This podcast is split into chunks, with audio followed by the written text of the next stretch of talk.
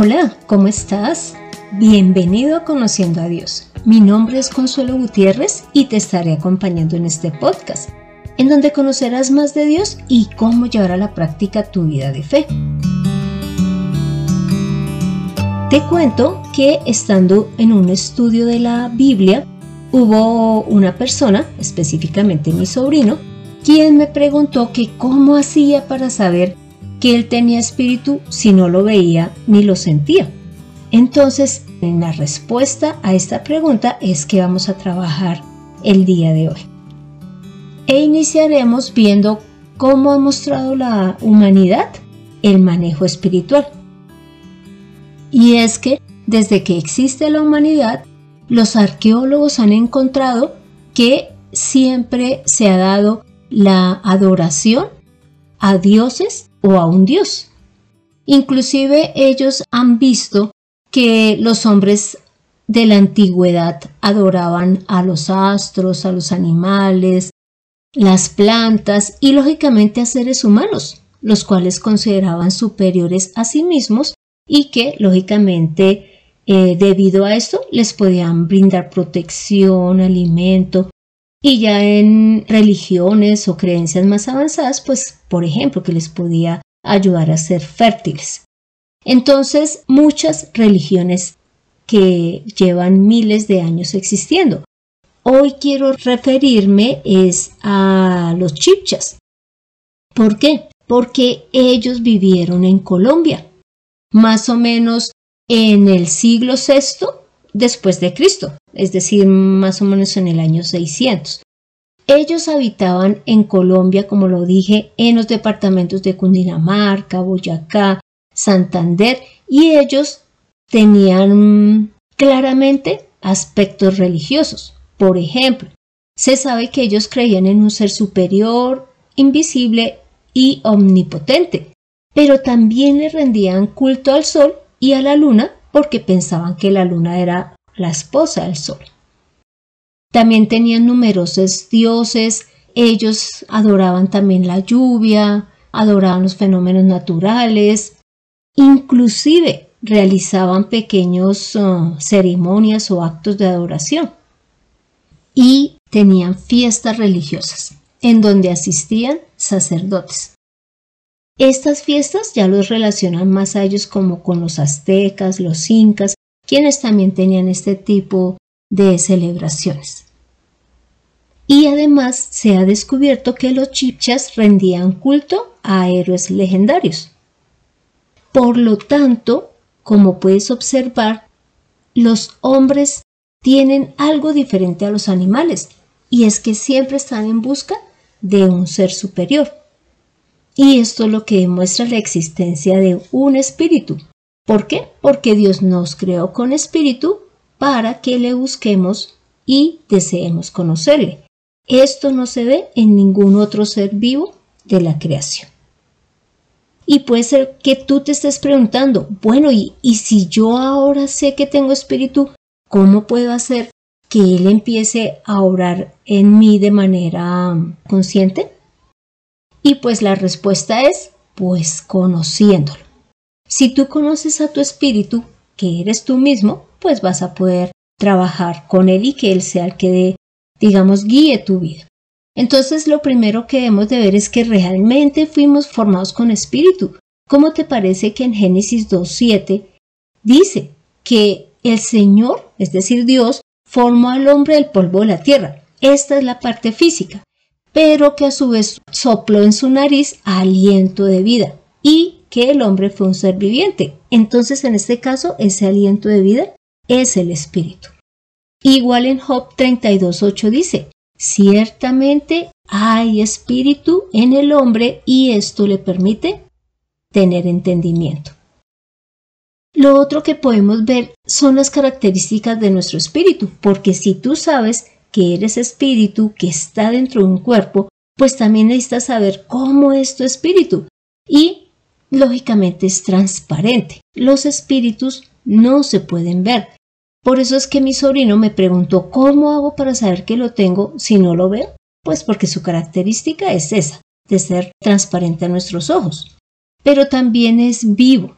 Mira, así como nuestro cuerpo crece a medida que pues van pasando los años, el espíritu también va madurando espiritualmente.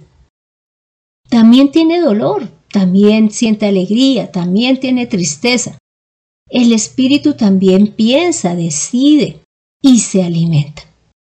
Y dentro de la necesidad del espíritu de tener alimento es cuando podemos ver que en Juan 6 Jesús habla de que Él es nuestro alimento y nuestra bebida espiritual. Pero mira que también Pablo en 1 Corintios 3, del versículo 2 a 3, él dice que a esta, iglesia de Corintios no le puede dar alimento sólido, sino leche, porque ellos no han crecido en su espíritu, que todavía son muy carnales. Entre ellos hay celos, contiendas, divisiones. Entonces no han permitido que su espíritu sea con quien gobierne pues la vida de cada uno de ellos. Entonces por eso es que Pablo les tiene que decir que les da leche espiritual.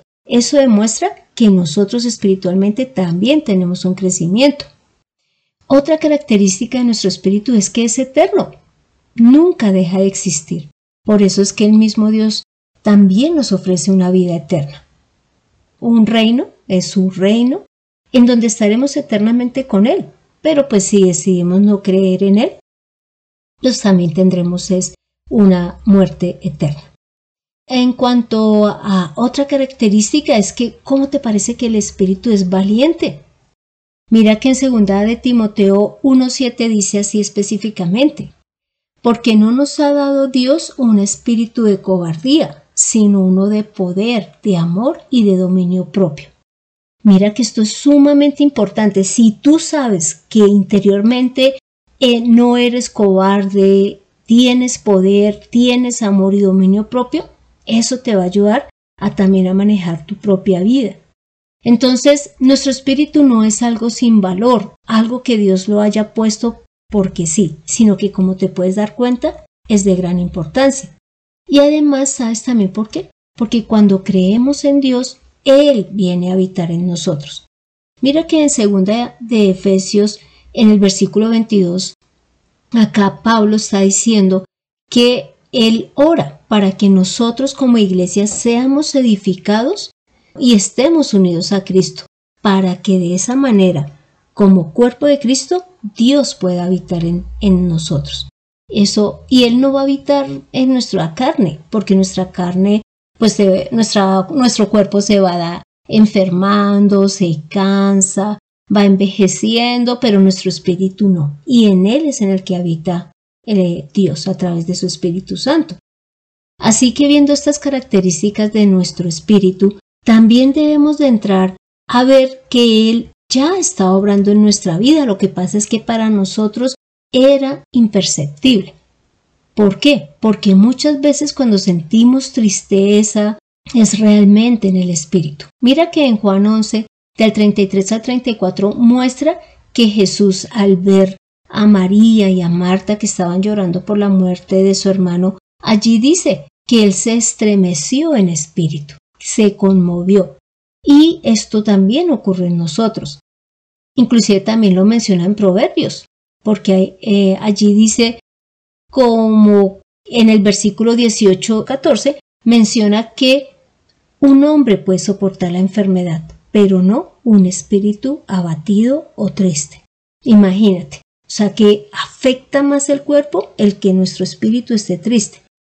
Y también a su vez, cuando nuestro cuerpo está enfermo, cuando eh, nuestra alma por una u otra razón se siente acongojada, también nuestro espíritu se ve afectado. Lo que pasa es que nosotros no somos conscientes, pero nosotros sí vivimos en nuestro espíritu a diario. ¿Y ahora qué pasa? Que si tú y yo decidimos creer en el Señor Jesús, esa parte espiritual se empieza a ser manifiesta. Y si nosotros queremos obedecer la palabra del Señor, vamos a, ser conscientes de las decisiones que tomamos es decir, si son basadas en lo que Dios nos dice o son conforme lo que nosotros deseamos. Así que espiritualmente también tomamos decisiones y deben de ser, pues preferiblemente conforme la que lo que Dios desea. Y lo otro es que cuando nosotros llegamos a la iglesia, llegamos a conocer del Señor, nos damos cuenta de que Él nos ha dado unos dones y unas labores a realizar que los llaman ministerios. Pero esos dones y ministerios se reciben en el Espíritu, no en la carne. Mira que esto es algo que hasta ahora caigo en cuenta. Mira que en Romanos 1.11 Pablo dice que desea ir allí a visitar la iglesia para, dice allí, para impartirles algún don espiritual con el fin de que sean fortalecidos.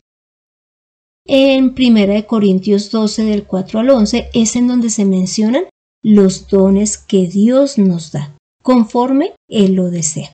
Y inclusive te invito a que leas esta porción bíblica.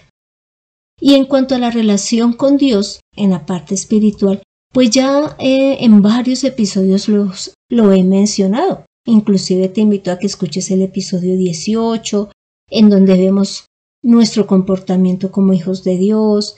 Te escuches también el episodio 29, en donde se habla que somos templo de Dios. El 44, en donde se estudia la diferencia entre el espíritu y la carne. Todo esto con el fin de que tú sigas recordando cómo es esa relación con Dios en donde le adoramos en espíritu y verdad, oramos, leemos la palabra, predicamos y de verdad le amamos, nos dirigimos a Él. Pero si de pronto eres de las personas que desean ignorar que tienes espíritu, pues como todas las decisiones que tomamos tendrán sus consecuencias y pues es algo que se decide. Entonces, por ejemplo, si decides decir no, pues no me no creo que tenga espíritu eh, o no me interesa, pues sencillamente Em, estás perdiendo los beneficios de ser hijo de Dios al creer en Él y en el mismo Jesús. Te estás perdiendo de su amor y de su misericordia, inclusive de su protección, porque aunque Dios en la misma palabra dice que el sol sale sobre justos e injustos, y sabemos que el alimento que produce la tierra va también para el, para el que cree como para el que no, pero Él sí hace una diferenciación en su trato, tanto espiritual como pues material con los que son sus hijos.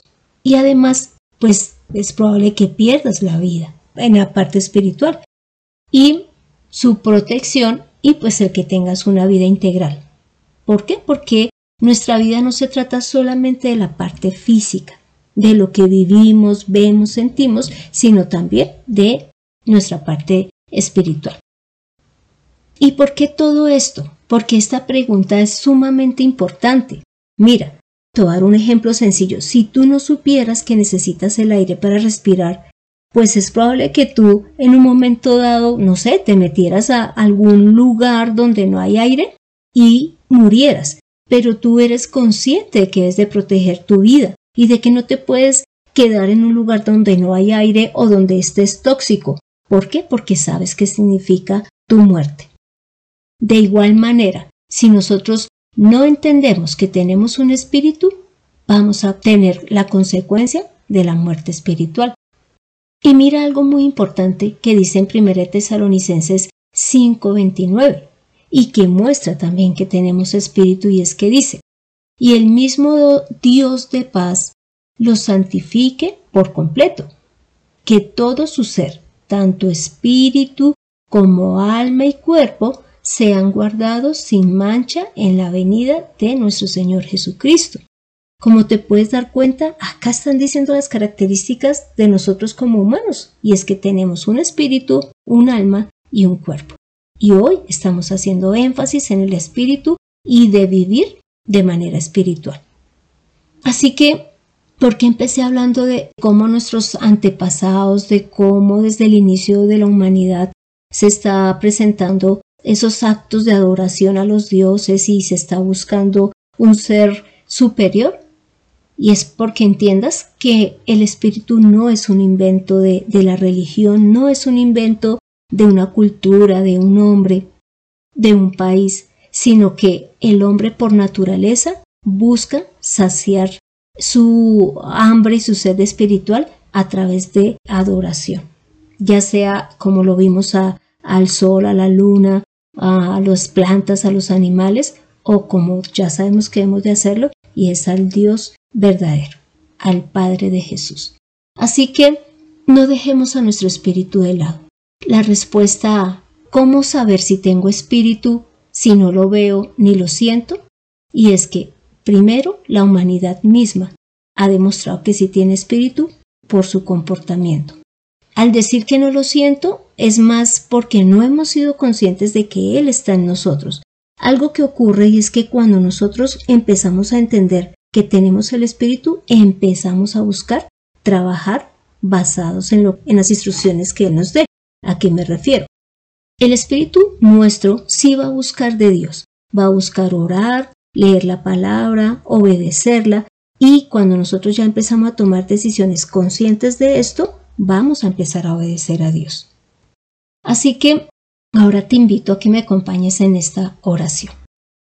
Santo Señor, gracias por habernos creado con un espíritu, porque esto nos permite tener una relación contigo, porque nos permite hablarte y saber que eres real, pero también que desde ya, porque así es como tú lo quieres, empecemos a darle a Él cabida en nuestra vida, que entendamos que somos espíritu. ¿Por qué? Porque la carne un día va a quedar acá. Y sí, somos espíritu y vivimos dentro de la carne, pero contigo vamos a estar espiritualmente, allí eternamente. Gracias, gracias porque en tu palabra has demostrado que sí debemos de darle cabida a nuestro espíritu. Ayúdanos a entenderlo, ayúdanos a vivir basados en lo que tú deseas. Padre, gracias, gracias por tanta misericordia, gracias porque Jesús mismo habló del espíritu. Él le daba órdenes a los espíritus inmundos y él mismo dijo al momento de morir que te entregaba a ti su espíritu. Santo Señor, ayúdanos a vivir conforme tú lo deseas. Hemos orado en el nombre de Cristo Jesús. Amén. Así que tomemos la mejor decisión. Seamos conscientes de nuestro espíritu y permitamos que Él sea quien guíe nuestra, nuestra vida. Aprende a servir al Señor en Conociendo a Dios. Te cuento que este fue el episodio 107, en donde vimos que desde que el hombre empezó a habitar la tierra y que existen pruebas que los arqueólogos han hallado, ellos han estado adorando. Lo que pues en ese momento han decidido las plantas, los animales, el sol, la luna o inclusive a un único Dios. ¿Por qué? Porque para el hombre que tiene espíritu es natural tener una relación con un Dios. Así que te animo a que leas Efesios 2 del 19 al 22, Efesios 3 del 14 al 21 y como te dije antes que leas 1 Corintios 12 del 4 al 11. Así que muchas gracias por escuchar este episodio, mientras te miras en el espejo y te arreglas, o mientras estás realizando tus actividades diarias. Y no dejes de compartirlo. Mira, mucha gente no sabe que tiene espíritu y es necesario que lo reconozca. Y si deseas que tratemos algún tema en especial, pues puedes dejarme tu petición en el correo de mirtaconsuelog.com o con un comentario en el podcast. Soy Consuelo Gutiérrez, tu compañera en este camino al cielo. Quiero darle las gracias a José Luis Calderón por la edición de este podcast. Vivamos por el Espíritu. Nos vemos en ocho días.